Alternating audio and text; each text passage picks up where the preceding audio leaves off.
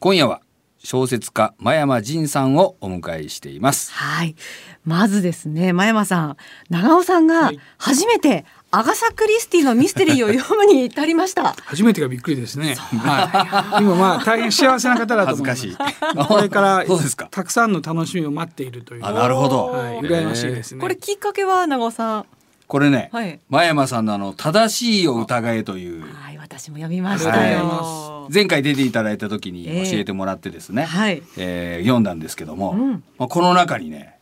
アガサ・クリスティを読んでないとは何事かぐらいなことが書いてありまして、ええええ。まあ、この正しいを疑うためにはもう小説がね大事なんだと、はい。中でもアガサ・クリスティなんだとういんうふうにあの書かれておりまして、ええ。はい読みましたよ。私もその部分ね子供に向けて朗読しました。あ そうなんだありがとうござい子供が今アガサ・クリスティにハマって毎日。図書館で新しい本借りてくる感じになりましたけどね。賢い子ですねね。はいねだからいいいいきっかけをいただいたなとはい思っております。はい長尾さんどんな作品を読まれました？私はこう葬儀を終えてっていう渋いですね。はい。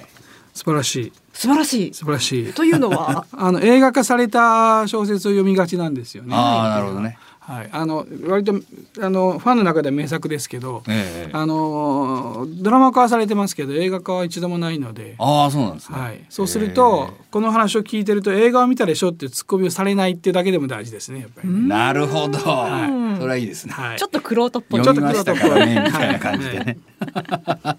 やっぱりねあの映画もありますけれども小説読むべき、うんうんと思いそうですますあのやっぱり映画は映像があるので、まあ、どちらか受動的に見ちゃうんですけど小説は文字が並んでるだけで、ええそこで自分の中でこう登場人物のイメージをしたりとかですね。まあ、さらにその場面も全部、えー、と自分で読み進まないと体験できませんよね。はい。で結果的にみんな感情移入していくので、うん。なのでまあ、えー失敗も成功も登場人物と一緒にやれるとですね、まあ、ある意味もうほとんど自分が体験したことになるんですね。あでそうすると逆に言うと、えーそこに没入すればするほど一緒の登場人物同じように騙されていく、はいまあ、あの今回のクリスティは、えーファンになってほしいのもあるんですが、はいそれよりやっぱりその正しいを疑いというのを何で言うかっていうところにポイントがあるので。ーあのそのそれを読み終わっていただくと実はそれはですねっていうお話ができるようになるので、なるほど。はいありがとうございます。ね、あの正しい疑いの方にもありましたけれども、アガサ・クリスティの作品ってみんな本当に上手に嘘つくんですよね。。おっしゃる通りです。見抜けない。はい。あの まあね。まず日本人の前提はええやっぱり嘘っていうのはあの悪意が前提なんですけど、多くの人のまあこれ本当は自分のことも胸に手を当てる感があるとうっかりついてしまう嘘とか、うん。まあ本当は全くまあ例えばこれ殺人事件が起きるわけです、はい。事件と関係ないんですけど、まあ、つかなきゃいけない嘘、うんまあ、大抵の人は昨日何やったって正直に言えないことが結構あったりするじゃないですか。はい。とか他人に、えーの嘘に乗っかってさらにその嘘をつくみたいな、うんまあそういうことがたくさんあるんですけど、ええそういうのをですねそれぞれのほぼ全員が嘘つきっていうあの作り方をするのはあのイギリスはもともとミステリーの宝庫なんですけど、うん彼女の右に出る人はいないなるほど。ですね。はい。なんかねこのままずっとアガサ・クリスティの話があとそう5、6ですね。全然いいです時間です。よじゃああの夜明けまで 今日は、はい。やりましょうか。はい。お正月ですし。ねですね。できそうですけどもね。あのね今回の正しいお疑いの内容の方もちょっと伺いたいんですけど、はい。あのこちらに今目次がございますが、は例えば世の中は正しいに満ちているとか、SNS に影響されすぎていないとか、あとは不安は正しいを求める。さらにはねあの小説があなたを鍛えるとか、えーなぜクリスティなのかとかね、まあ、ここにクリスティも登場しているわけですけれども、あのせっかくね真山さんに伺える機会なので、はいはいはいはいこの小説があなたを鍛えるって、うんこれはどういう意味なのかっていうのを伺いたいなとなるほど思いまして。。えっ、とまああのさっきも言いましたけどやっぱ感情移入できるということは、はいはい。まあある意味他人の人生を生きるんですね。うんであの多くの人は人生経験が乏しいということを非常にこう、まあ、だから自分はうまくいかないという人が多いじゃないですか。普通は体験しして痛い目にあって経験って覚えるんですけど、はい小説を読めば読むほど登場人物の数だけまあいろんな人の体験ができるんですよ、ね。た例えば恋愛が上手になりたければ一生懸命恋愛小説読めばいい。そこはまず一つ大事なんですけどもう一個はクリスティもそうですけど登場人物にその視点を持った自分の感情もちゃんと分かるような登場人物がたくさん出てくると、うん、価値観の違いとか、はいはい、あるいはそのこうやって、まあ、例えば松尾さんとおしゃべりしてると、はい、最初私の視点で語ってることを次松尾さんでやると「いやこのおじさんよく喋るわね」と思いながら「いや大変面白いですよね」って鍵括弧で使えるみたいなことをすると 人間って実は思ってることとその言葉が違うんだっていう日本人これがなかなかわからないんですね。あの割と外国人の人はもう少し、はい、あのその辺はもうともとそもそも価値観が違うので、そのどうどうしても日本では同一性を求める。まあわかるよねって言ってわからんっていう人は、いやじゃじゃ帰ってくれませんかっていう文化なんで。だからそだそれだけに余計腹の内をどういうふうにその考えてるかというのを知るにはこのイギリスの小説ってやっぱり大変登場人物のその内面を書く場面が多いのでやっていくとあ本当はこんな楽しげにやってる人が全然楽しくないんだっていうこともあるんだなっていうことをまあ疑似体験してるのでだんだん身についてくるんですよね。そうするとあのいつもいつも自分は好かれているとか嫌われてるって思わなくてもよくなるんです。はい生きやすくなりそうですね。生きやすくなります。ね、まあただあんまりやると疑い深くなるところが あるので、それちょっとあの副作用なんですけど、ね。まあね。はい、日本人はこう性善説じゃないけど、なんか言うことすぐ信じちゃうっていうか、うんうね、あこの人こう言ったからこうだろうみたいな。はいはいこれね葬儀を終えてもまんまとね、ええ、騙されました。騙されました。まさかこの人かまああんまり言うとね、はい、ネタバレになっちゃいけないからなんだけど、ね、こいつ絶対悪いやつだなみたいなのが、はい、まあ全然関係なかったりとかね、あそうですかね。やられましたね、はいまあ、はい、まあ、あの、あれですね、あの。えっ、と、クリスの登場人物は、もう完璧にいい人はほぼいません。完璧にいい人に見えて、悪い人もいるし、悪そうな人なのに、実は根は弱いだけだったとか。えー、ああ、なるほどね。まあ、人間ってそういうもんじゃないですか。で、イギリス人と日本人の共通項で、グレーが大好きってことなんですよね。白黒嫌い。だから、グレーの人が多ければ多いほど。嘘がやっぱり重要になってくるんですよ。だからやっぱり日本人とイギリス人の小説ってそこが本当は大変あの意味があって、はい、だからまあでさらにですねなんかいかにもいそうな人をこの人書くんですね。登場人物が均一的でステレオタイプってよく言われるんですけど、だったらちゃんと嘘見抜きましょうよってこのステレオタイプ作ってることすら彼女のトリックなんですよ。だからまああの嘘つく最大の嘘つきはクリスティですから、はい、構成を作る時もあるいは例えばその登場人物をどう誰に見せるかっていうもうこれがものすごい重要なんですけど、はい、つまりえーと、登場人物のから語ってる時はその人は嘘をつけないんです読者にね。ところが、えー、嘘をつきたくなると視点を変えてしまうのでそうするとそこから先嘘かもしれない。なるほどあの先入観を上手に使う。これは多分交渉する時に一番重要なポイントですよ、ね。なるほど見た目ではね違うふうにニコニコしてても腹の内はわからないってことありますからね。はい、大体ニコニコしてる人は警戒した方が本当はいいいいじゃない。これはもう人生鉄則で。松尾さんとか一番警戒してるきません。私何も考えてないですけどね。こういう人一番怖いんですよ。ね。はい。考えていないと口で言う人ほど考えてる人はいなるほど。慣れちゃってるかもしれません、疑い深くなりますね。はい。はい ね、正しいよ疑え、はい、でもね、うん、あのまあいろんな情報が氾濫している中で、はいうん、何が正しいのかどうかっていう考えていくっていうのは非常に重要なこと。これ岩波ジュニア新書でしたけれども、はい、全然ジュニアじゃないなっていう気もしましたね。大人向けかなって思うぐらい。そうですね。うん、あの時々呼ばれる講演会のテーマの半分ぐらいはやっぱりこのテーマが多くて、あ、そうなんですか。新聞をどうやって読んでるのかとか、まあそういうことを言うときに、まあ最終的にまあ割とこの報道番組にも違うことを言うんですけど、はい、その理由っていうのが皆さんが信じることを前提にニュースを読むんですけど、ええ、それはひたすらそうかって疑いながら読む。それは才能だろうと最初言われたんですよ。いやそうじゃなくて誰でも身につきますよっていう。でまあ若い人にはやっぱ SNS が大変なんで、うん、もう特にあの東日本大震災以降ものすごく正しい押し付ける社会になっちゃったんで、うん、まあ、ツイッターの SNS のせいですけど、うん、でそこに追いつかなきゃいけないっていう人どんどん息苦しくなるんですよね。はいはいだからそうするといや正しいって別にそんな一つじゃないっていうことをどう言えばいいのかなっていうのがあって、うん、で多分若い人に伝えようとするとおそらく大人に響くんじゃないかと。でおかげさまで多分あの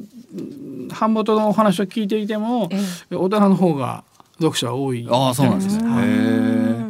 本当に情報は大きりゃいいってもんじゃないんだなとか、あの本当いろいろ考えさせられる一冊でした。ね、はい、ありがとうございます。はい、え前山さんこの後もよろしくお願いします。よろしくお願いします。今夜はゲストに小説家真山仁さんをお迎えしての特別編です。はい。えここからはですね去年の11月に発売されたタングル、うん、こちらについて伺っていこうと思いますが、はい、長尾さんもすでにお読みになったと。もちろん読みましたありがとうございます。はい。いかがでした？なかなかね、ええ、テーマがね、はい、難しい。光量子コンピューター開発をめぐるシンガポールと日本の駆け引きというねまた今回も難しいテーマですね。ねまああのコンピューターの構造だけが難しいだけなんで、えー、小説全体の話をするとまあよくある話ですよ、ね、あそうなんですか？まあ大体二つの国が共同開発するとどっちが設けられるかの交渉が始まり、はい、で当事者たちはそこに巻き込まれながら自分たちは開発の結果を出さなきゃいけなくなるので、えー、みたいな、えー、あのあれなのでまああの、まあ、正直でも実際に一番大変なのはその光量子コンピューターのどう説明するかっていうそもそもいまだに説明しろって言われてる人ほとんどできないですけど、まあ、そもそも量子コンピューターについていくのがね、はい、そうですね。さらにその先なんで、そうです。なのではいもうえそういうもんだと思えばいいと専門家に言われました、はい、そうなんですか。まあまあまあ簡単に言うと、うん、じゃあスマホを分解してあなたはスマホを全部説明できるかと、うん、はい、今の我々の社会はですね全ての構造を理解して使っている人は多分ほとんどいないと思います。だからあのそうやって使えるのは便利で、まあ、これはどういうその、えーと、目的でやっているのか昔よりどう良くなったかぐらいは、まあ、知ってる人はいるでしょうけど。えーなのでまあ今までとは全く違う新しいコンピューターがまあこれから生まれようとしていて、うん、まあ、その背景とか、まあ、意味みたいなことは多分知っとかなきゃいけないんですけど、はい、なぜこのテーマだったんですか？あの、まあえーと、シンガポールと日本を、えー、結ぶような物語よっていうのが、まあ、少しちょっとシンガポールでお世話になったこともあって、ええ、でそれでそういう、まあ、できないかでオファーをいただいて、でまあ、いろいろ考えたんですけど、はい、でそれでまあ最終的にやっぱり大変金融大国であるシンガポールと、まあ、だいぶダメになりましたけど、まあ、ものづくり大国だと自分で思っている日本とですね、うんうんで持ってるものと足りないものを一つにするのが共同開発で、まあ、一番成功する可能性が高いじゃないですか。でシンガポールものづくりにすごい興味あるんですけど、あの国はあんま我慢ができない印象があるんですね。お金も観光も投資するとすぐリターンが返ってきますけど、はい、ものづくりってやっぱ最低10年はかかるじゃないですか。はいで逆に日本はその10年を続けられるお金がなくなってるんです。特に先端は。なんで気づくと半導体ももうほとんど競争のからは脱落してしまってる理由も研究費がなくなってる。でそれであの日本でそういう研究はないかなと思って探してる中で、まあ、出てきたのが量子コンピューターだと、もしかするとそうかもしれないっていうと、まあ、たまたま東大にそういうけんちょっと変わった、えー、あのもともとやってる超電導の、えー、量子コンピューターではないその光量子コンピューターやってる、まあ、研究室があったので。はいはいはいでそこにまあちょっと直接メールでお願いをして、で協力してもらえませんかっていうのでまあ大変あの良い方だったんで喜んでお手伝いいただいてそそこでまあ二人三脚の感じであそうなんです、ね、もうなんなら原稿見ていただいてみたいなこういう解釈でいいですかみたいなことをしながらはい。あのまあなんとかたどり着いた感じです。これでもシンガポールのあれですよねから依頼を受けて書き始めたのに、はい、案外微妙なところをこうついてるっていうか、はいはい、こう、はい、わ悪いところっていうかね、ね、はい、そういう面があるじゃないですか。最初はいい話を書こうとしたら、えー、そそうだったらあなたに頼まないって言われたんで あのハゲタカとかああやって日本を批判してるじゃないか、あのあのスタンスであのシンガポール見てほしいと。あそうだった、ね、だから我々はあのなんかこう PR のためにあなたに頼むわけではないと。だからだから一応本になるまでにまあ事実関係もしてあの見てほしかったし、まあ指名とかいろんなことや国民性とかもあるので、シンガポールのこのあの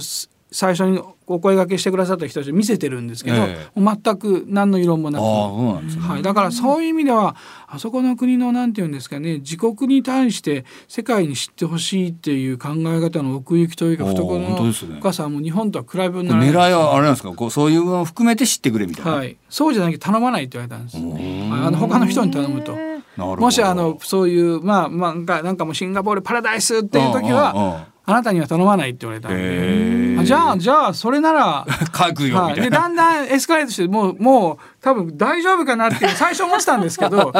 まあいいかっていう。そうなんですね、はい、えー、まあ、さっきねハゲタカの話が出ました、はい、出ましたよ。鷲津が。帰ってきました？鷲津が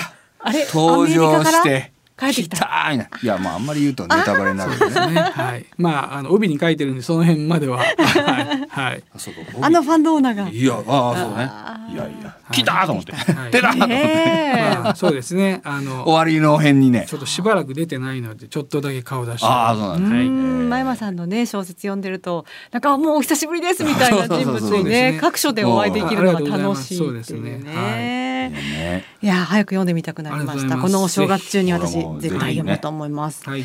ところで前山さんの2023年、はい、抱負いかがでしょう？23年は新しい連載が結構2か月おきぐらいに始まるんですね。はい、で、えーと、2月にはパンデミックの、はい、小説をやるんですけど、えー、まあ、我々はコロナで何を学んだのかみたいなことを、まあ、5年ぐらい先に今度はもっと大変なパンデミックが起きた時にちゃんとそれを我々はその学んだ上で対応できるかみたいなことをやろうと思っています。で春頃を目標にしてるんですけどあのアシスの本当のハゲタカシリーズを久しぶりに来ました。始めましょうと。お楽しみです、ね、はい。と思ってるので、まあ、今そういう仕込み中な感じです。あそうなんですか、はい、いや今年もいいニュースがねいっぱい伺えそうな、ありがとうございます。またその時にはぜひいらしてください、はい、よろしくお願いします。ありがとうございます、では最後にリスナーさんに向けて新春メッセージをお願いします。まあ、あのずっとコロナが大変だったり、まあ、遠い国で戦争があったりっていう2022年だったんですけど、うん、まあ、もうあの終わったことなのでまあ、今年こそはぜひなんか1年に一つ自分で目標を立てていただいてまあ地道でいいと思うんですけどやっぱりなんか、えー、と前前進める